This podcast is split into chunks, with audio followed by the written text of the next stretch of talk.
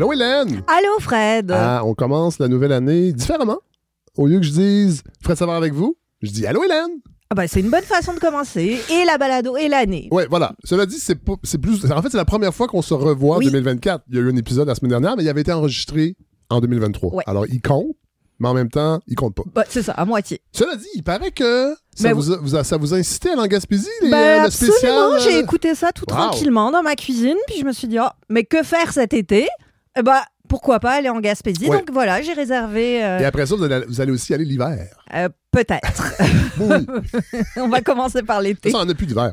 Non, Euh, fini ce temps-là. oui, l'hiver est de New Summer, comme on dit. Non, non, faut pas, faut pas, faut pas. Comment ça va, Hélène? Ça va très bien, merci. Oui, oui, oui. Vous avez euh, passé un. Bah, des fêtes malade comme tout le monde. Ouais. hein, ça a l'air d'être. Oui, ça, a été la, ça a été la norme. Ça a Ouais. été des petites euh, vacances sous la couette avec du nez au Et citron. culturellement parlant, là, parce qu'on sait que. J'ai euh, regardé Bye Bye comme tout le monde. Non, moi, j'ai pas regardé. Ah, ok. En fait, j'ai non, j'ai regardé jusqu'au sketch, je pense, de des toilettes mix. Ah, bah oui, Puis voilà. après ça, je suis allé lire. Voilà. Je trouvais que c'était mieux, un, un temps mieux utilisé. Non, mais. euh, non, mais vous étiez, vous étiez déprimé culturellement, là, à la Ben, fin de 2023, quand même. oui, j'avais retrouvé un J'étais petit. inquiet.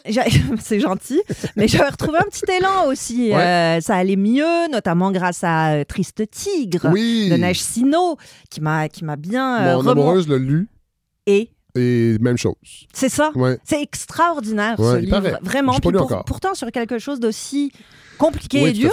Et c'est drôle parce qu'aujourd'hui euh, c'est un peu la même chose. Ah, Truc très dur, mais qui m'a enthousiasmé. bon, mais ça va bien partir. Parce que là, là, euh, faut quand même, avant, avant de vous écouter, Hélène, j'ai pas vraiment d'idée de votre. Comme, comme d'habitude, je, me- je me d'habitude, laisse bah ouais. une belle fraîcheur. Surtout, j'ai une grosse semaine, hein, je prépare euh, Ah cette- oui, cette grande soirée. Pour les gens qui écoutent samedi le 20, Ouais. Sachez qu'au moment peut-être où vous allez écouter l'épisode, je vais être extrêmement stressé sur la scène du Lion d'Or pour cette grande soirée Mhm. aux donateurs et donatrices de la balado, à la communauté de la balado. Euh, J'ai bien bien hâte. là. Ça fait plusieurs semaines qu'on est là-dessus euh, et je vais enregistrer tout ça. Alors, ça se pourrait que ça se transforme en Oh. épisode, mais un épisode vraiment spécial. for the happy few. Je ne vais pas offrir ça à tout le monde parce que c'est une soirée extrêmement spéciale, mais bon, euh, tout ça pour dire que c'est... Oui, et euh, on a des petites maladies de petits euh, êtres attachants ici, fait que ça fait que je sais ça. Comme, comme disait mon père, j'ai le trou de cul en dessous du bras. Ah oui, ok. Ah ben c'est imagé. On Oui. voit bien tout de suite ce que ça veut Mais dire. c'est un beau bras. Ouais. Cela dit, là, là, là, on, on part. Le gros, euh, la grosse portion de la sixième saison commence parce que là, c'est janvier jusque probablement la Saint-Jean-Baptiste. Alors, j'ai très très hâte. Je sais déjà un peu ce qui s'en vient, puis quelques épisodes. Mhm. Ça va être, euh, ça va être passionnant. Mais là, je veux vous entendre, Hélène. Que, que se passe-t-il? Que se passe-t-il? Ben d'abord, bonne année! Hein? bonne année tout le monde! Bonne année! Bonne année! Moi, c'est ma première chronique de 2024 et je suis vraiment, vraiment contente de la faire parce que ben, ça me permet un peu d'arriver comme, euh, comme une reine mage. Hein, je le féminise, pourquoi Ah pas? oui. Avec les bras chargés de cadeaux. Ben, un seul cadeau, mais il va suffire, Vous vous allez voir. hein, c'est fini la fête. Non, mais on a le droit encore Oui. un petit peu jusqu'en janvier. Là, tu- La fête des tu- reines. La fête des reines, pourquoi pas. Euh, mais ce dont je vais vous parler, c'est drôle parce que quand j'ai vu ce film dont je Oui. vais vous parler, j'arrêtais pas de penser à Fitzgibbon qui Ah. disait c'est gros. C'est très gros, mais c'est exactement ça, Ah c'est ouais, ouais. très gros. En fait, ce film qui est en salle depuis hier, le 19 janvier, dans quelques salles comme d'habitude, ça n'a pas une sortie à la hauteur de l'impact du film, Euh, mais je vous encourage vraiment, vraiment à aller le découvrir. Si vous êtes pris pour attendre qu'il qu'il débarque sur les plateformes, c'est pas grave, prenez-le quand il passe. Mais ce film-là, ne pas le voir, ça équivaudrait à rater votre année cinéma. Ah Voilà, ouais. aussi simple Dé- que ça. Déjà. Ouais, déjà. Ah ouais, ça commence fort. Ok. Euh, 2024, il se passe quelque chose. OK, OK. Ça s'appelle The Zone of Interest, la zone d'intérêt, et c'est réalisé par Jonathan Glazer. En mai 2023, il est passé à un cheveu de la Palme d'Or. Finalement, il a obtenu le Grand Prix du Festival de Cannes, qui est la médaille d'argent un petit peu, mais euh, il partage avec la Palme d'Or, Anatomie d'une chute, son actrice, l'Allemande Sandra Hüller. Mais là, ce Glazer, là, Ouais. moi, je le connais pas. Mais c'est ça, je, Évidemment. je vais tout, Tout est prévu. Tout est prévu, vous allez pas voir. votre parce que- chronique, c'est pour ça. Là, j'ai, j'ai, j'ai- excusez, je, devance. Pas d'inquiétude, euh, je m'occupe de tout, Fred. vous inquiétez pas. Donc, cette incroyable actrice qui s'appelle Sandra Hüller et qu'on avait découvert il y a quelques années dans Tony Erdmann. C'est assez rare qu'on ait euh, des actrices allemandes qui nous arrivent, Ah oui. mais elle, elle est vraiment à suivre. Elle va probablement faire des choses magnifiques dans fait, les zones. Cool, la, la, Cool, la cour, Ouais. pense. Bah, il y a eu Diane Kruger aussi un Ah oui, petit peu, Ah, mais bah, française allemande, c'est pas clair, Mm. mais allemande allemande, c'est vrai que Cour le la cour avait marqué les esprits. Oui. Tony Erdmann aussi. Et maintenant, il faut compter sur Sandra Hüller, cette actrice incroyable. Donc, Zone of Interest, c'est pas juste un grand film, c'est un choc. Un choc qui marque une année, qui marque même une vie de cinéphile. Ah ouais. Et je vais vous donner même un truc pour les reconnaître, ces films chocs, ces phares, ces moments de cinéma qui restent. Le truc, c'est la réaction physique. Parfois, l'opinion publique va désigner tel film comme un chef-d'œuvre ou comme un navet, Ouais. puis on ne sait plus trop euh, à quel euh, râtelier manger, euh, qu'est-ce que je dois en penser. Il y a un truc auquel on peut se fier pour savoir, un truc qui ne ment pas, c'est comme les hanches de Shakira, c'est le corps. non mais c'est vrai, c'est le corps. Oui. Observez bien la prochaine fois que vous êtes dans une salle de cinéma, comment vous vous sentez physiquement. C'est un indice majeur. Moi, je m'y fie systématiquement et ça a jamais Moi, raté. absolument, j'ai mal au dos. Ah, ça, c'est pas bon. Ça, c'est pas bon. Ah bah, vous êtes Sauf- pas bien. Sauf Si. au cinéma Beaubien. Oui, c'est vrai. On Oui. est bien aussi au cinéma du musée. C'est vrai. On est bien assis. Moi, je fais des blagues. Mais observez Ouais, ouais, je comment vous réagissez Ouais, au film. Euh, moi, c'est euh, le- l'euphorie, le, sentiment d'être aussi légère qu'une plume après n'importe quel film de Billy Wilder. Euh, la crise de larmes qui m'avait secoué dix minutes après la projection de Children of Men d'Alfonso Cuaron. Les frissons sur les avant-bras avec les poils qui se dressent après Mommy de Xavier Dolan. Ah. J'en ai plein, plein, plein. Mais Zone of Interest, c'était plus inédit. Parce que pendant toute la projection, je me sentais oppressée. J'avais un poids sur la poitrine. J'avais l'impression de pas bien respirer. Et en sortant, j'ai eu un nœud dans l'estomac qui a remonté jusqu'à me mettre le cerveau en ébullition. Parce que c'est un film qui donne à penser. Ah. Et ça, c'est rare. C'est Ouais. assez rare pour le souligner, en tout cas. Glazer, on y arrive. Je vous explique tout sur cet homme-là. On le connaît pas, ou en tout cas très peu, pas assez dans notre monde merveilleux médiatique. C'est pas une star, et pourtant, quel parcours, quel film. Il a, il a commencé comme clipper. Cli- Pourquoi, je, je sais pas pourquoi j'ai dit ça en anglais. Clipper. Ouais, réalisateur de clips. Ah! Un clipper. Un clipper. il a travaillé avec Radiohead, avec Massive Attack, et il débarque en 2000 au cinéma en fracassant les clichés du polar avec un film qui s'appelait Sexy Beast, film de gangster, plein de tensions, où euh, ils faisaient danser ensemble euh, des hallucinations, de l'humour et surtout beaucoup de panache. Ouais. Quatre ans plus tard, il revient avec Birth, avec Nicole Kidman, qui est un mystère fantastique sur une veuve qui est sur le point de se remarier et chez le fils de son nouvel époux, elle trouve des traces, des réminiscences de son ancien mari. Oh. Ouais, c'était Dieu. très intriguant. Vite, vite comme ça, peut-être que je vais trahir mon manque de culture euh, cinématographique, mais est-ce qu'il s'inscrit dans l'héritage d'un David Lynch? Euh, moins, peut-être, euh, que moins, pop, être moins pop culture. Plus, plus Ah ouais, cérébral, Ah ouais, plus abstrait. Ah. Et il va même radicaliser tout ça neuf ans plus tard, euh, en 2013, avec un coup d'accélérateur qui depuis est devenu culte. C'est Under the Skin, de, toujours de Jonathan Glazer bien sûr, où Scarlett Johansson Ah. jouait une extraterrestre qui empruntait la peau humaine de l'actrice pour attirer tous les hommes qu'elle croise vers le néant.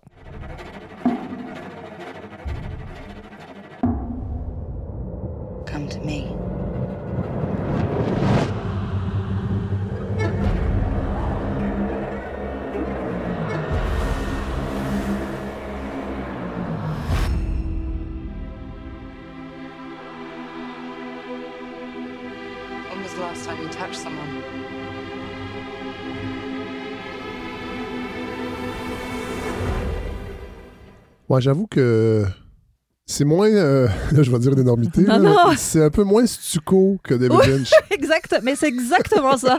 Ouais, on est plus dans quelque chose de vénéneux, Ouais, de ouais. poisseux, d'atmosphérique.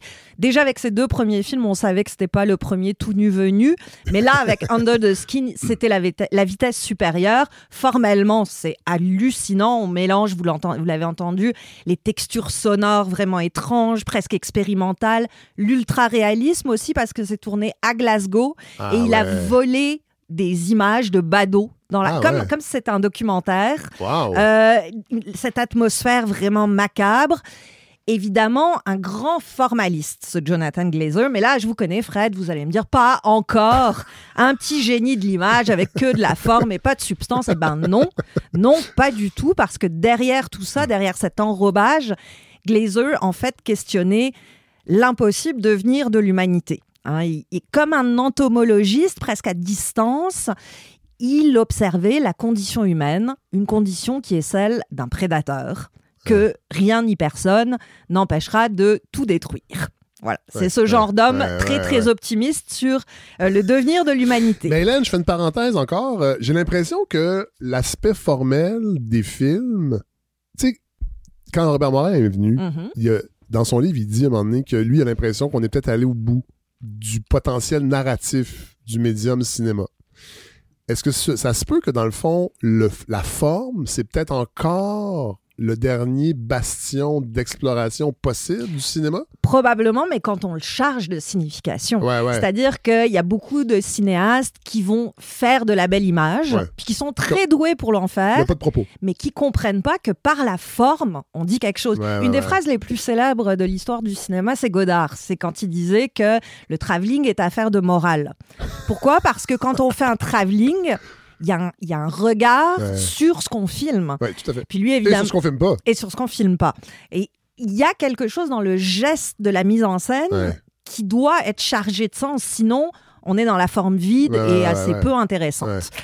On est dix ans plus tard, dix ans après Under the Skin, et Jonathan Glazer, qui prend son temps et qui a bien raison, revient aujourd'hui avec Zone of Interest, où il se repose les mêmes questions. Il reprend les mêmes bases, c'est-à-dire l'homme est un loup pour l'homme, mais il radicalise encore la forme et le propos. Et je vais vous faire entendre la phrase choc qu'il a, qu'il a trouvée et qu'il a répétée assez Ouais. souvent pour décrire son zone of interest. actions rather than their feelings. And um, I, and also, uh, so I didn't want to film it like um, a normal film because I didn't want to empower them or uh, glamorize or fetishize, which is very easy to do.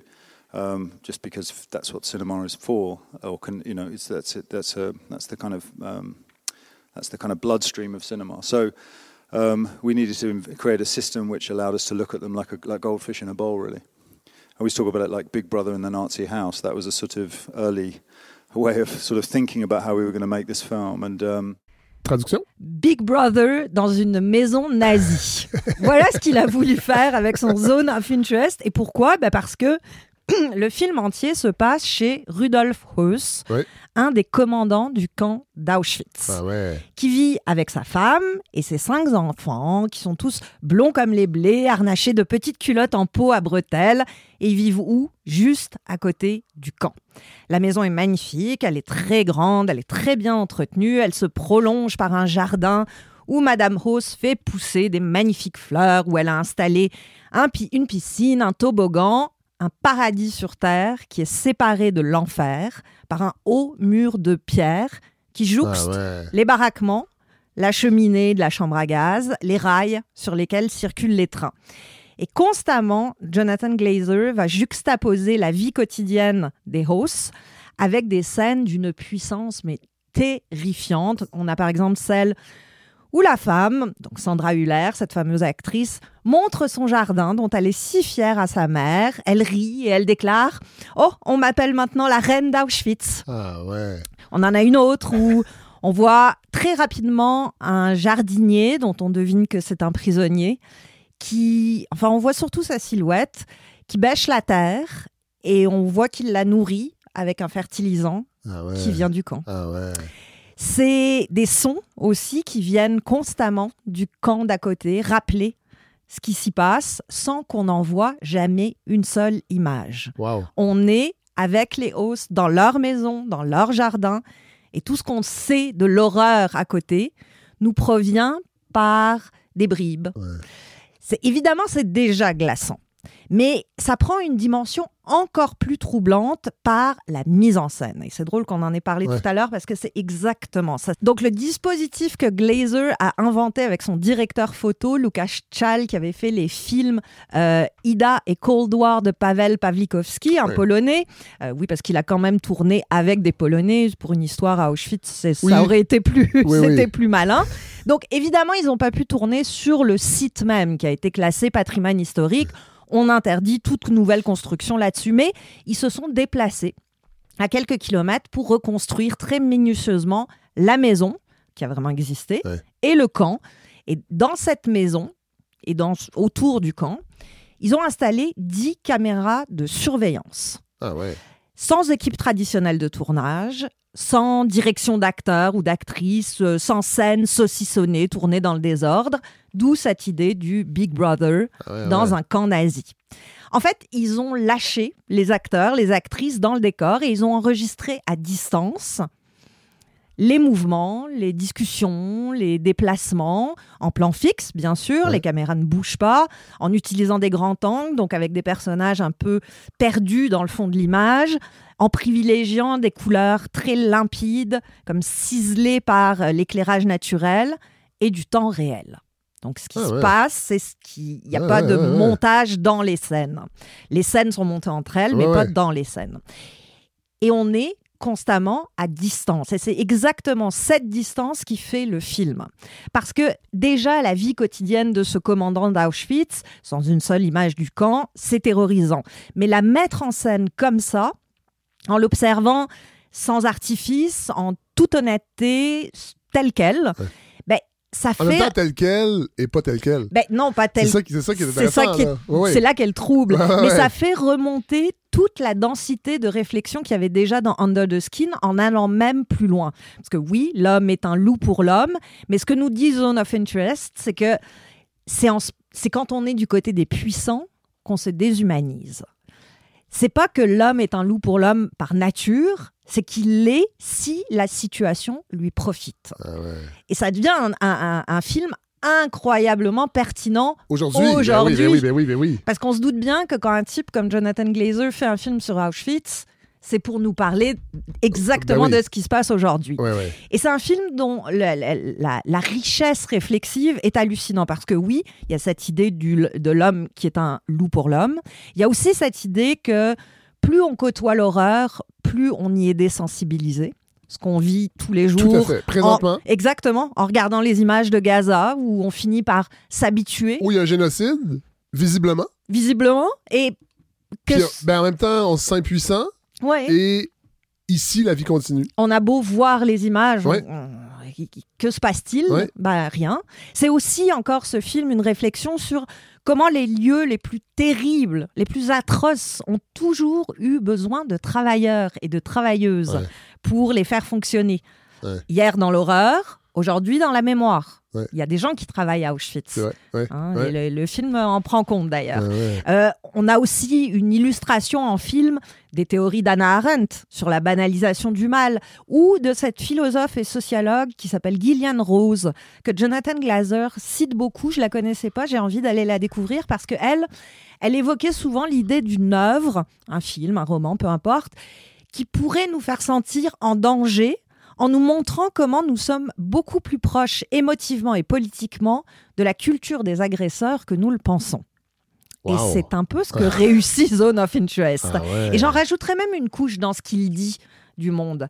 J'ai l'impression que c'est aussi une porte ouverte sur ce que la, la télé-réalité a fait de nous, ce film-là. hein? Parce que ce dispositif de film, ces caméras qui enregistrent avec froideur, droit dans les yeux, euh, pour laisser un réel se dérouler sous nos yeux sans donner une seule clé de lecture, sans donner une seule indication de pensée, ça nous montre comment on s'est fait rouler depuis des années par la télé-réalité ou ce qu'on nous a vendu comme tel. Ouais, ouais. En fait, la télé-réalité médiatique, les, les Big Oui, Brother, ouais. elle monte, elle coupe, elle oriente le regard, elle oriente le discours, elle choisit pour nous ce qu'il y a à voir, ce qu'il y a à penser, et surtout, elle crée des clowns.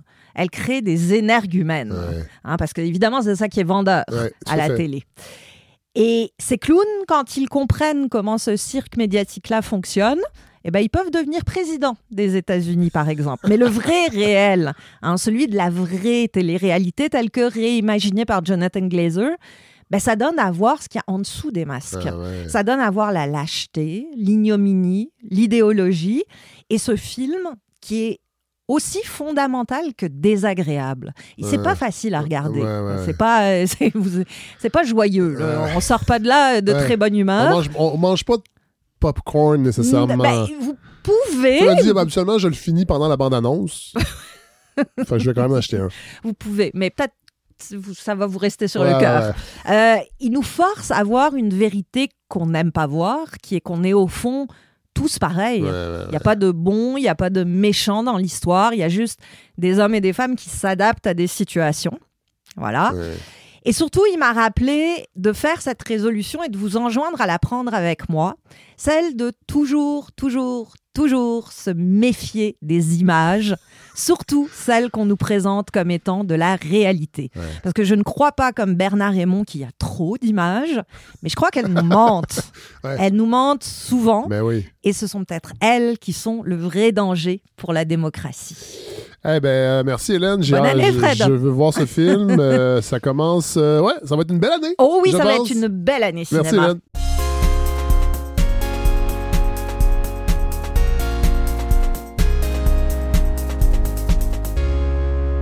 Marc-André Sabourin, bonjour. Bonjour. Là, on va faire, on va faire l'annonce immédiatement. Le segment qui suit est du contenu commandité. C'est une pub. C'est une pub. Euh, j'ai eu un appel euh, il y a pas si longtemps. Je disais, ah, on va essayer. On... C'est pas la première fois que la balado fait ça, mais pour une série balado pour l'actualité, j'aurais pas pensé. Euh, Parlez-nous de vous un peu. Qu'est-ce que vous faites? On vous voit ici, évidemment. Oui. Vous êtes chef de bureau Affaires économie à l'actualité. Exact.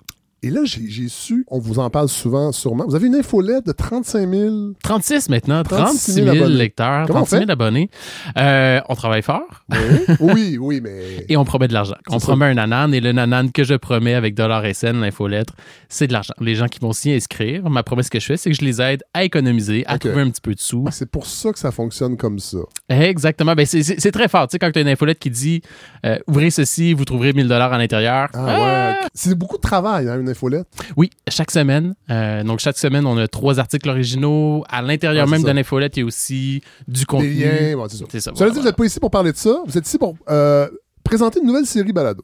Exactement, qui s'appelle aussi Dollar SN, le Ah. balado. Mais euh, le, le déclic, pourquoi, pourquoi une série balado? Ben, en fait, ça faisait longtemps qu'on envisageait de faire du balado à l'actualité. On a essayé plusieurs façons par Ouais. le passé, surtout des séries longues. Là, on Oui. avait le goût de faire quelque chose de différent. On fait du court. Chaque épisode de Dollar SN dure 5-6 minutes Ouais. maximum. Et la promesse qu'on fait, c'est un épisode, une astuce. Quand je dis une astuce, c'est un truc Ouais. pour économiser. Et ça va dans toutes les directions, autant des trucs pour économiser sur ses vêtements, à l'épicerie, euh, un truc pour, euh, pour euh, dénicher, par exemple, de l'argent dans ses REER qu'on a perdu. Ça arrive. Ah, ça arrive, ça? Ça arrive, oui. Et Ça peut être beaucoup d'argent d'ailleurs qu'on peut perdre dans ses REER sans s'en rendre Ah compte. ouais? Oui, oui, oui. Il est possible que vous cotisiez à vos REER et que vous receviez pas la déduction d'impôt Ah à laquelle vous avez droit. Mais ça, c'est parce que vous avez un mauvais comptable. Non, ça peut être une erreur qui peut être due à votre banque ou encore même à l'Agence du revenu du Canada. Euh, et la seule façon de le savoir, c'est de vérifier manuellement. Et j'ai fait un épisode qui explique comment faire Ah! ça en plus. On va l'en, on va l'en écouter pour donner euh, ben, le goût aux gens d'aller s'y euh, plonger. Euh, je lance, puis on commentera par la suite. Mon nouvel outil permet de suivre des cours de langue, d'apprendre à cuisiner, de regarder des films, d'entretenir votre voiture, de lire le journal Le Monde et même de faire votre arbre généalogique. Le tout gratuitement. Mon outil miracle, c'est un abonnement à la banque. Mais pas la banque QUE, la banque BANQ aux Bibliothèques et Archives nationales du Québec. Rassurez-vous, pas besoin de visiter la grande bibliothèque à Montréal. Je le sais que c'est pas pratique quand on habite à Chibougamau. L'abonnement se fait en ligne et donne accès à des tonnes d'applications, peu importe où vous êtes au Québec. Donc, ça, c'est pas un épisode complet. Ça, c'est pas un épisode complet, c'est un extrait. Chaque épisode, dans le fond, est constitué d'un petit segment Ouais. humoristique. Je suis Ouais. pas humoriste, on essaye. Des fois, ça marche, des fois, ça marche moins bien. Et ensuite, un volet conseil. Je confirme, c'est pas vrai. Ah, Mettons par exemple cet extrait-là où vous, vous, vous suggérez aux gens de vous inscrire à la grande bibliothèque, euh, la thématique. Le volet numérique de la, de la Grande Bibliothèque. c'est ça. en fait, il y a beaucoup de gens, évidemment, les- gens à Montréal sont assez familiers Oui. avec la Grande Bibliothèque. Cela dit, tous les Québécois, toutes les Québécoises peuvent s'abonner au service numérique de la BANQ et ça, ça donne accès à une foule Vraiment. de services. C'est vraiment négligé. Il y en a en fait pour des milliers de dollars. Oui. Euh, avec la BANQ, vous n'avez même pas besoin de vous abonner à un média, en fait. Oui. Vous y avez accès Et- via les services de la BANQ. On va écouter un autre extrait où là, on va peut-être euh, explorer vos talents d'humoriste. Ah, j'ai faim. Qu'est-ce qui reste de bon dans le frigo? Pâté chinois, mon macaroni, Ah, le pavé de saumon. Moi, j'aime ça, les restes. Ceux de la veille, ceux de l'avant-veille, ceux de l'avant-avant, avant, avant-veille. Je trouve que ça goûte l'amour, que ça sent. Oh, oh non, oh, ça sent la mort. Oh, c'est plus bon ça. Quand les restes sont moisis, que le frigo est vide et que j'ai pas envie de faire l'épicerie, je fais comme tout le monde. Je vais au resto. Sauf qu'au lieu de commander ce qu'il y a sur le menu, je mange les restants du restaurant. Ça, c'est intriguant. Ça, c'est le fun. On aime ça, manger Je- au resto. Oui, mais les restants, on ne sait pas. Donc, ça, cet extrait-là s'inscrit dans un épisode? Exactement, un épisode qui parle de l'application Too Good To Go. C'est une application, c'est une application qui permet d'acheter à fort rabais en fait les produits invendus des restaurants. Euh, donc on l'ouvre, on voit les restaurants qui sont autour de chez nous et euh, ils appellent ça des paniers surprises. Donc on ne sait pas exactement qu'est-ce qu'on va avoir, mais Ouais. on sait c'est quoi la valeur du repas qu'on va acheter. Euh, on se Ah, pointe ouais. et on peut repartir avec un plateau de sushi, avec une pizza, avec euh, avec ce qui reste. OK, OK. Et ça permet d'économiser. Puis ça, c'est une chose qui est importante avec Dollar SN. Tu sais, euh, euh, les trucs de finances personnelles, souvent, c'est un peu moralisateur. Ça nous dit de. Ça, ça- ça- Paging, Pierre-Yves McSween. genre. euh, Et, euh, et- et c'est vraiment l'approche qu'on- contraire qu'on fait. La promesse qu'on fait, c'est qu'on vous aide à avoir un peu plus d'argent dans vos poches. Ouais. Après ça, vous ferez bien ce que vous voulez Ouais. avec cet argent-là. Vous voulez partir dans le sud, parfait. Vous voulez aller au resto toutes les semaines, parfait. Nous, on vous donne des conseils, des trucs pour que ça vous coûte moins cher. That's OK. it. Bon, euh, combien d'épisodes? Euh, en ce moment, il y en a, il va y en avoir 20 en fait pour la prochaine, la première saison. Et je peux dire en exclusivité qu'il y en aura 15 autres à venir au courant de, de l'année 2004 2024. Votre parcours? Vous n'êtes pas vieux? Non, je suis jeune. Fin trentaine? Moi, genre 30, euh, 37, 37, En 37 préparant ce, ce- ce segment commandité, je suis allé voir un, un- un vieil article dans la presse Ouh, en 2012 ouf, ouf, j'ai peur. où vous sortiez, je pense, d'un stage au soleil? Ou Oui, oui, oui, oui, oui, oui, oui. Et vous aviez remporté un prix? De journalisme indépendant. Euh, et vous parliez comment la pige vous interpellait Oui, c'est euh, vrai. et que ça vous tentait pas d'être dans un contexte euh, Salarié. de salarié de salle de nouvelles, bon, de bureau en fait. Et là, vous vous retrouvez à l'actualité. Ouais, dans, combien de temps vous êtes là? dans une salle de nouvelles. Parce qu'à l'époque, vous faisiez déjà des piges pour l'actualité. C'est ça, l'actualité a longtemps été mon principal client. Et le Reader Digest. Et le Reader's Digest aussi, un très, très, très, très bon client qui est Oui. fermé, hélas. Je me rappelle à l'époque, dans le milieu, parce que j'en ai fait de la pige aussi un peu, les cachets du Reader Digest étaient réputés pour être les plus élevés Oui, ah, par, l'industrie. C'était super payant écrire pour le Reader's Digest. Ils sont fermés aujourd'hui. Ils ont fermé aujourd'hui. Mais, mais la chose que les gens, tu sais, les gens rient souvent du Reader's Digest, tu sais, les, les, les, les mauvaises Rions- jokes. rions un peu. Rions un peu. Euh, mais euh, c'était un des médias les plus rigoureux au Québec aussi. Ah C'était euh, c'était- c'était un des seuls médias qui avait vraiment un département de fact-checking. C'est-à-dire, moi, quand je soumettais mes articles, je devais soumettre mes enregistrements d'entrevue. Ils rappelaient les gens. Ouais. Euh, ils fouillaient, ils validaient chacun Ah des ouais. chiffres. Vraiment, il y avait un travail de rigueur qui est énorme qui était fait pour raconter des histoires. Ça, comment j'ai survécu hein, à une attaque d'ours. Ça s'est perdu. oui, c'est ça. Moi, je veux savoir aujourd'hui, évidemment, euh, c'est pas le sujet de, de, de, la présentation des capsules, mais il y a quand même une crise des médias. À l'actualité, comment, comment ça va? Ça va bien à l'actualité, oui, honnêtement. Je- Puis, puis, puis, je bullshit pas, là. Non, non. Ça, ça va sincèrement bien. Je veux dire, on n'imprime pas de l'argent. Il n'y a plus Ouais. de médias qui font ça. Euh, mais, mais on fait nos frais. Ouais. Ça se passe bien. Le moral est bon. Ouais. On a plein de projets intéressants. Euh, on n'a pas licencié personne depuis Ouais. longtemps. Ouais. Euh, non, vraiment, c'est l'air va bien. On a, ple- on a des abonnés euh, payants. Et ça, c'est très le fun aussi de savoir que les gens euh, nous donnent volontairement de l'argent pour lire nos articles. On est, on dans le même bateau. Parce que euh, le- une partie du financement, une grande partie du financement de cette balado, c'est des dons. Ultimement aussi, ce que, ce, que, ce, que, les gens qui donnent, ce que les gens qui s'abonnent à l'actualité, ils, disent bon, on accorde de la valeur à ce Oui, que voilà, c'est ça, C'est le fun. Euh, mais le journaliste en vous, comment il- comment vous, vous, vous- interprétez ce qui se passe présentement, ces mutations-là euh, médiatiques? Ben, moi, je varie entre des moments de désespoir et des moments de grand optimisme. Alors, Aujourd'hui, je me sens optimiste. Ouais. Euh, ce que, ce que j'aime beaucoup à l'actualité, en fait, c'est qu'on a essayé au cours des dernières années euh, de reprendre le contrôle. Et quand Ouais. je dis reprendre le contrôle, je prends l'exemple des réseaux sociaux. Alors, oui, comme n'importe quel média, on continue de publier nos articles sur Facebook Oui. pendant que c'était permis de le faire, sur Twitter. Mais au cours des dernières années, on a vraiment développé une approche de, de l'infolette. Un, on est un, un des médias au Québec avec un mur payant, première des choses. Ouais. Mais pour que les gens s'abonnent à l'actualité, il faut qu'ils se butent souvent au mur payant. Ouais. Une fois, deux fois, trois fois. On donne trois articles gratuits. Ouais. À partir du quatrième, ben là, on dit ben, abonne-toi. Ouais. Évidemment, si tu viens trois fois sur le site de l'actualité dans l'année, tu n'auras pas le goût de t'abonner. Mais si on a une infolettre que tu trouves intéressante, comme Dollar SN, qui t'amène à venir à chaque semaine, puis là, après trois semaines, tu es là, ah, ben, j'avais le goût de lire l'article, mais je peux pas. Le mois d'après, même affaire, à un moment donné, tu vas finir par t'abonner. Mais, euh, mais ultimement, je trouve que c'est quelque chose qui est un petit peu négligé au Québec encore, les infolettes. Il y a beaucoup de médias dans les dernières années qui en ont créé. Le Devoir le fait très bien. La presse en a ajouté. Euh, le Journal de Montréal s'y est mis aussi. Ouais. Euh, cela dit, c'est un des rares canaux qui nous reste où on n'est pas à la solde des géants du web, des géants numériques. Euh, Marc-André Sabourin, la série Balado euh, Dollar et Scène, on peut la trouver où? On peut la trouver sur toutes les plateformes, excepté audio. Ah, tiens, Euh, tiens. Mon Dieu, on, a donc bien des points communs. C'est pareil. Wow! Mais bref, toutes les plateformes, Ouais, ouais. 5, minutes par épisode. Euh, et je suis certain qu'il y a des gens qui nous écoutent dans un, ah, un balado sur l'argent. Sérieux. Ouais. Essayez-le. Je suis persuadé qu'il y a beaucoup de gens qui vont être surpris. Euh, dernière question, je termine avec ça. Éventuellement, avez-vous l'impression, je sais que vous allez me dire non, mais qu'il va y avoir une série, peut-être dans 3, 4, 5 ans, où on va remettre en question le système économique? Parce que j'ai l'impression qu'on a- on, on met de l'avant beaucoup de capsules pour faire sauver de l'argent aux gens et on a de la difficulté collectivement. Puis je parle dans l'univers médiatique aussi. Il, va, il, il doit avoir une réflexion sur le système économique actuel, je crois, qui va aller au-delà de comment on peut s'en sortir dans ce système-là. J'ai l'impression qu'il va falloir réfléchir vraiment à, la racine même Je suis d'accord. ma réponse, c'est pas non. Ma réponse, c'est oui. Euh, je veux dire, c'est bien beau les trucs, les astuces, les conseils Ouais. pour économiser. Peu importe le nombre de trucs, le nombre de conseils pour économiser que je vais donner, si vous n'avez pas un, un salaire décent, euh, si vous n'avez pas un logement à prix raisonnable, euh, si vous n'avez pas accès à des aliments abordables, si vous n'avez pas accès à l'éducation à prix abordable, tous ces conseils-là, vous, avez- vous allez quand même avoir de la misère Ouais, à arriver à la fin ouais, du mois. Il n'y aura, il y aura jamais assez de, il y aura jamais assez de trucs, d'astuces, Ouais, ouais. de, de hacks pour, euh, pour venir corriger les imperfections d'un système économique. Ça, c'est sûr et certain.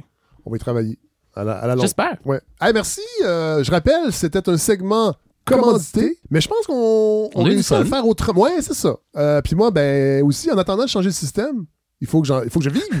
hey, merci. On a tous besoin d'argent pour On va aller écouter cette série, Dollar et Scène, disponible sur toutes les plateformes balado, sauf audio, exactement comme la balado que vous écoutez euh, présentement. Merci, Marc-André Sabourin. Merci, Fred Savard.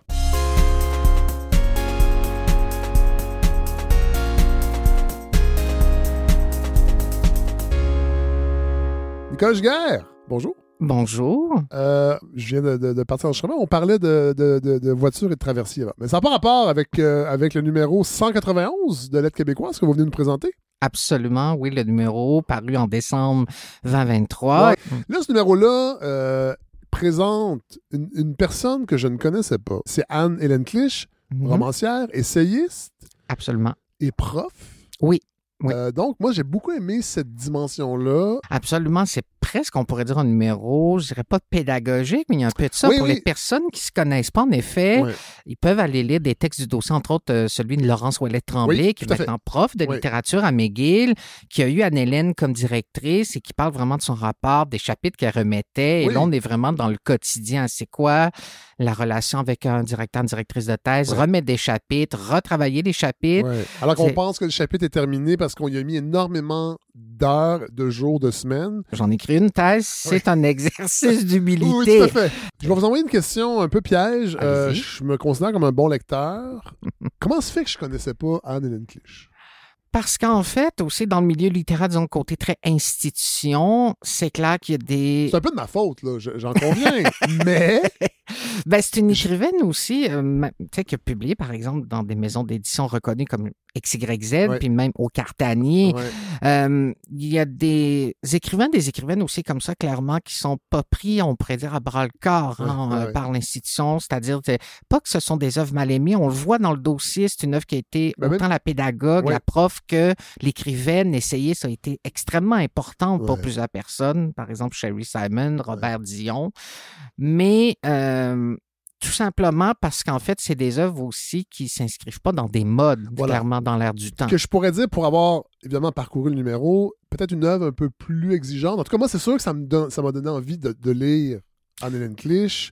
Euh, elle parle de sa pratique d'écriture qui lui donne accès à une certaine mystique. Elle, euh, elle inclut des éléments de la Bible, de la Torah aussi. Il y a des- le, le judaïsme a une, une importance, en fait, dans son inspiration.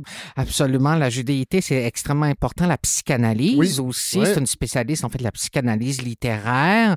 Donc, c'est clair, oui, en effet, c'est une œuvre aussi exigeante. Donc, si on veut lire, disons, une parole brute, viscérale, une écriture un peu joalisante comme on retrouve actuellement, puis on s'entend, je suis pas en train de dénigrer Non, ça non, non, du non, mais, tout. mais- mais disons que c'est pas ça qu'on va trouver. C'est pas ça qu'on va trouver. C'est en effet une écriture, j'ai envie de dire, un peu circulaire. Donc, il y a beaucoup de symboles, de métaphores filées, euh, le- la scripture aussi en tant que Puis telle. on n'est pas dans la croyance. On parlait tantôt de la juda- du judaïsme. Elle va chercher aussi cette espèce de quête de la mémoire, Oui, euh, beaucoup. du récit, mémoire individuelle, mémoire collective.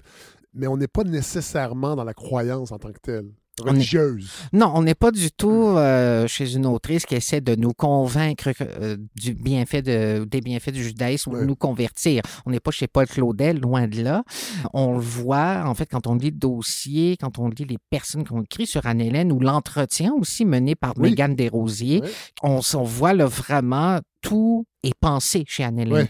Rien qui est laissé au hasard. Elle nous offre deux autoportraits Oui. d'elle-même. Et il y a quelque chose, de- j'ai trouvé touchant, entre autres, sur, euh, sur son enfance. Mhm. Parce qu'elle a un problème oculaire, elle doit prendre le train. Elle est native de l'Abitibi. Euh, Oui. native, je sais pas, mais je sais qu'elle a grandi en Abitibi. Puis elle dit comment les longs trajets de train pour aller à la clinique, souvent dans la même année, en fait, a, a- a animé son enfance. Et c'est un très beau texte, en fait, cet autoportrait. Il y en a deux, mais celui-là, il m'a vraiment touché. Ouais. Ça revient aussi. La BTB revient dans son Oui. œuvre, les trains elle- elle- elle- elle en donne même une, un- une dimension biblique. Mm. Elle déconstruit le mot Abitibi pour en faire une figure biblique. Je trouve ça intéressant, en fait. J'ai vraiment envie de lire Anne-Hélène Clich. Bon, évidemment, il y a une section euh, création. J'ai beaucoup ri euh, avec le texte de Sarah Bertium.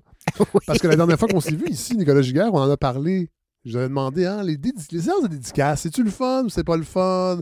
Quand- comment les auteurs, les auteurs, les autrices vivent ça? Et Sarah Bertium en fait un espèce de délire. Vraiment un, un texte qui m'a fait, euh, qui m'a beaucoup fait rire. Absolument. En fait, c'est Melika Abdelmoumen donc, qui a donné carte blanche à Sarah une dramaturge qu'on connaît bien. Ça donne un texte, oui. Elle Euh, a dit on- que non, on la connaît pas assez pour pouvoir euh, lui demander de, de signer un, un- un- livre. Elle dit personne lit du théâtre de toute façon. Ben, en fait, c'est on, lit- on rit, mais on rit jaune aussi. parce qu'elle dit, des, par exemple, bon, l'édition de théâtre, la lecture de textes de théâtre, euh, le fait que, par exemple, des auteurs se présentent à des séances de dédicaces, pensent bon, qu'il va avoir une foule. Il y a personne. Euh, Tout le monde attend de faire signer son livre de Simon Boulris. C'est ça, ou Patrick Sénécal Ouais, ouais. ou Brian Perrault, mais je veux dire, quand on est littéraire, des fois, bon, c'est. c'est- Il y a des amis par pitié qui viennent nous voir. Hey, Ouais. comment ça va ta séance? Ouais, ouais, super. Euh, sinon, dans cette section création, il y a des textes de euh, Philippe Young. Oui, absolument. Donc, une nouvelle euh, qui- qu'il a écrite. En poésie, on a Renaud Longchamp, dont le portrait a été capturé par Alain Lefort, notre collaborateur habituel. Un beau portrait de Renaud Longchamp. Des textes aussi fort intéressants. Donc, il nous parle, entre autres, de, de sa rela- la relation au corps, à la maladie aussi. Renaud Oui. Longchamp, donc, souffert d'un cancer. Il s'en est remis, mais donc, chez Renaud, il y a toujours aussi, euh, chez ce poète, en fait, des considérations liées, en fait, on pourrait dire euh, presque à l'origine des espèces. hein. Ouais. Donc, c'est très scientifique. Moi, c'est un discours assez loin, on pourrait dire, de mes préoccupations, mais en même temps, vu que c'est loin, Oui. ça m'intéresse. Voilà. Euh, Euh, Véronique Grenier aussi, c'est un texte. En fait, elle inaugure une nouvelle chronique. Donc, essayiste en résidence, on sait dire, en fait, euh, vu que l'essai aussi, c'est au cœur. Oui. C'est un genre qu'on porte vraiment, qui nous plaît, qui plaît à toute l'équipe. On s'est dit, mais on voulait offrir une tribune, donc essayiste en résidence à Véronique Grenier d'abord. Donc, elle va récidiver normalement en mars aussi. Elle va être là pour quelques numéros pour déployer euh, une pensée. Euh, section critique, toujours très touffue. Absolument. Donc, on est autour d'une trentaine de Ouais. titres, comme toujours. Euh, on voudrait bien peut-être des fois l'augmenter ou aussi. Ouais. Ben, là, c'est. Ouais, une trentaine de titres. Si on va être à la page, mettons qu'on a manqué euh, les nouveautés ou les choses qui sont sorties. Je trouve qu'une trentaine de titres à chaque numéro, ça nous permet quand même de, se faire une liste de ce qu'on veut lire ou non. Absolument. C'est euh, annuellement, ça veut dire que c'est entre 100 120 quand même. critiques. Voilà. Et c'est tout moi qui les édite aussi. Donc Ouais. là, c'est une question de moyens financiers. La revue, faut- bien sûr, on paie les collaborateurs. Ouais, ouais. Euh, on voudrait les payer plus, mais bon, on y va aussi à la hauteur de nos moyens, mais il faut que j'ai le temps aussi d'éditer Ben oui. aussi Voilà. tous ces textes. Mais oui, donc un cahier critique, là, bien sûr, donc euh, autour de beaucoup de la rentrée, hein, Oui. c'est la rentrée qu'on continuait euh, de couvrir. Avec, euh, bon, du côté du roman, de la poésie, du théâtre. Sinon, euh, la vie littéraire, autre section que j'aime beaucoup. Ben, oui, parce qu'en fait, là, ce qu'on a, c'est euh, des chroniques, en fait, aussi de l'essai aussi, ça se poursuit. Oui. Des Un chroniques petit, peu récurrentes. plus, un petit peu plus long. en fait. Un petit peu plus long aussi. Euh, c'est, euh, disons, une pensée qui peut être dépliée, Oui. qui permet finalement d'être déployée aussi dans cet espace-là.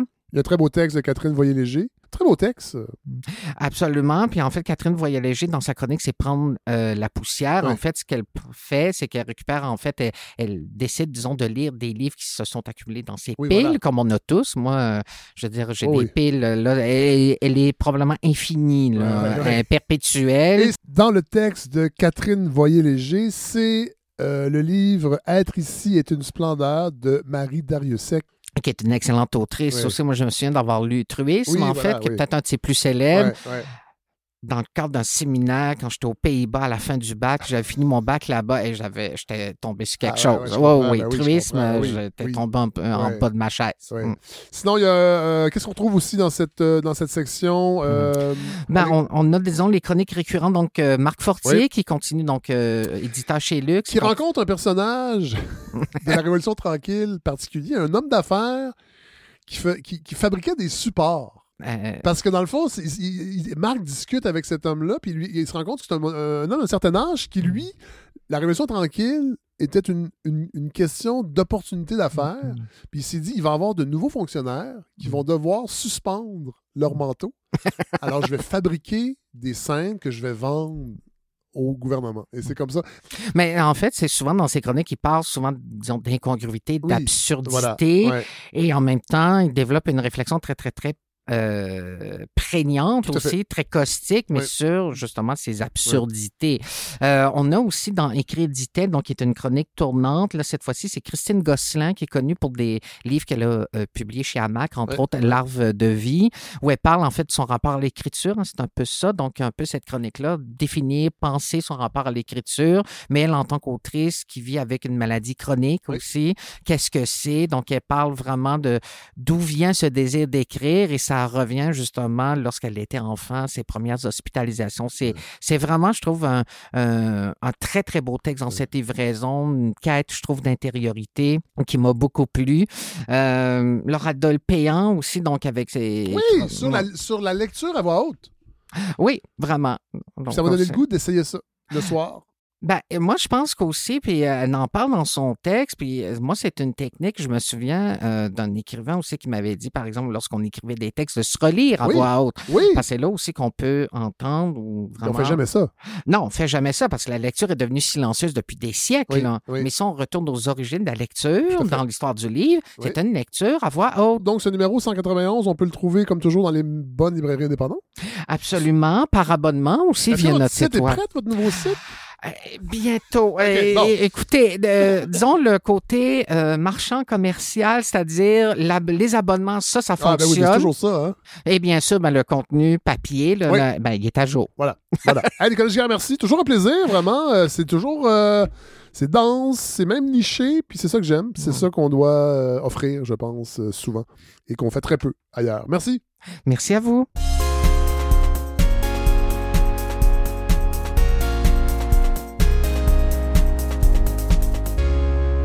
Alors voilà ce qui conclut ce 15e épisode de la balado. Premier épisode réellement en 2024. Comme je disais avec Hélène, euh, les, deux épisodes en Gaspésie ont été enregistrés en 2023. Merci à Hélène Très, très hâte d'aller voir ce film euh, Zone of Interest. Euh, ça a été un épisode plus court, je l'avoue. Là, j'étais en pleine préparation pour ben, la grande soirée du Lion d'Or. Très excité parce que ça m'a remis dans l'écriture euh, de numéros d'humour. euh, Puis j'ai l'impression que ça va fleurir tout ça. Euh, alors voilà. Évidemment, quand vous allez écouter l'épisode, ça risque d'être terminé. Mais je vais être euh, très heureux. Ça a été euh, une grosse soirée euh, d'organisation avec toute la partie DJ par la suite. Et, mais ça va devenir une tradition, ça je- je- j'en suis certain. Donc euh, c'est pour ça que cet épisode-ci est peut-être un peu plus court, plus alimentaire aussi avec euh, ce partenariat que j'ai tenté, qui va sûrement se reproduire avec euh, l'actualité et d'autres publications comme ça. Euh, je pense que ça différent aussi des pubs habituels qu'on peut entendre dans des balados. C'est une tentative, c'est un laboratoire, comme on dit, mais euh, voilà. Alors, euh, merci. Euh, merci aussi, évidemment, ben, merci aux gens de l'actualité pour la confiance. Merci à Nicolas Giguère de nous présenter le nouveau numéro de Lettres québécoises. Et là, on va terminer. Ah, je vous dis tout de suite avant d'aller en musique. La semaine prochaine, ça j'ai hâte, parce que ça fait euh, quelques semaines, même voire quelques mois que c'est enregistré. Ce sera un grand entretien avec euh, Gérard Baudet, urbaniste, euh, qui a publié un livre cet automne, Un Québec urbain en mutation, aux éditions Multimonde, et on a fait une entrevue passionnante vraiment sur l'histoire de l'urbanisme au Québec, sur le, bâti, sur le construit, euh, de la Nouvelle-France à aujourd'hui et euh, avec toutes sortes de choses que j'ignorais totalement sur des quartiers entiers de plusieurs villes. Et d'ailleurs, c'est l'intérêt de ce livre-là, c'est qu'il ne parle pas seulement de Montréal. Euh, il parle de toutes les villes du Québec. Avec vraiment, ça a été une super, super rencontre avec Gérard Baudet. Donc, ce sera l'épisode de la semaine prochaine. Ça faisait longtemps aussi que j'avais pas fait des, des longues entrevues avec des essayistes. J'avoue que cet automne, les essais m'ont moins passionné que par le passé. Euh, Il y en a quelques-uns qui m'ont attiré l'attention. D'ailleurs, on va, euh, on, euh, on va en avoir, entre autres, le capital algorithmique de Jonathan Durand-Folco et Jonathan Martineau. Euh, ils s'en viennent au mois de mars. Euh, c'est une grosse brique. Ça m'a pris du temps à la lire. Et, euh, mais voilà. Mais sinon, j'avoue que cette année, c'est pas la meilleure saison depuis que la balado existe pour les essais, mais celui de Gérard Baudet était passionnant. Alors voilà, ça va être ça la semaine prochaine.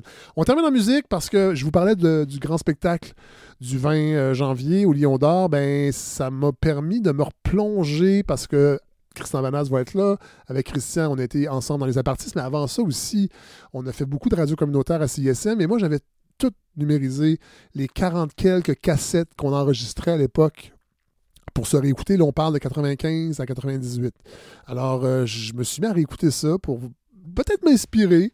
Euh, finalement, bon, euh, on peut deviner que tout ça a mal vieilli. Mais il y a des- éléments à l'époque, à CISM, qu'on a développés et qui ont fleuri dans les apartistes. Mais ce que j'ai aimé, c'est me replonger dans la musique de cette époque-là, parce que, entre autres, une partie de ces émissions-là, vers la fin, c'est moi qui faisais les feuilles de route, qui mettais la musique, euh, qui faisait la mise en onde, et euh, je suis retombé dans cette musique-là qu'on faisait jouer euh, à, CISM, euh, et le groupe qui va terminer, la chanson qui va clore cet épisode, c'est une, chanson qu'on faisait jouer à l'époque du groupe Les Shérifs, groupe de punk, punk rock français, originaire de Montpellier, actif principalement entre 1984 et 1999. Ils font partie de tout ce, ce- ce- mouvement punk français euh, avec Manon Negra, Parabellum, euh, Ludwig van 88, OTH, les Négresses Vertes d'une certaine façon, bien que les Négresses Vertes n'étaient pas nécessairement punk, mais il y avait quand même un, un- esprit euh, punk. Et les shérifs étaient dans cette mouvance-là. C'est tiré de l'album 1900 euh, Allegro Turbo, paru en 1995. C'est la chanson Il y a quelqu'un. Puis c'est drôle avec cette semaine, cette annonce de Pierre Fitzgibbons euh, d'Hydro-Québec qui va permettre euh, euh, une partie de la privatisation de la production d'électricité. D'ailleurs, Godefroy va se mettre sur le dossier. On s'est parlé aujourd'hui. Ça ne sera pas sa prochaine chronique parce qu'elle est déjà faite, mais ça va être l'autre. Il, va avoir le temps. Ça va être au mois de mars. Il va avoir le temps de s'y plonger. C'est drôle, j'ai écouté cette chanson-là dans les derniers jours. Puis il y a quelque chose qui, je sais pas, il y, il, y il y a des liens que j'ai faits. Alors voilà, c'est ce que je vous offre pour terminer ce 15e épisode. Et j'espère que, je sais que je croiserai quelques-uns d'entre vous euh, ce soir au Lion d'Or pour ce- cette grande soirée qui deviendra une tradition. Alors ceux qui n'ont pas pu être là, vous allez pouvoir vous reprendre. Voilà, Hey, bonne semaine tout le monde. Et on se laisse avec les shérifs. Il y a quelqu'un.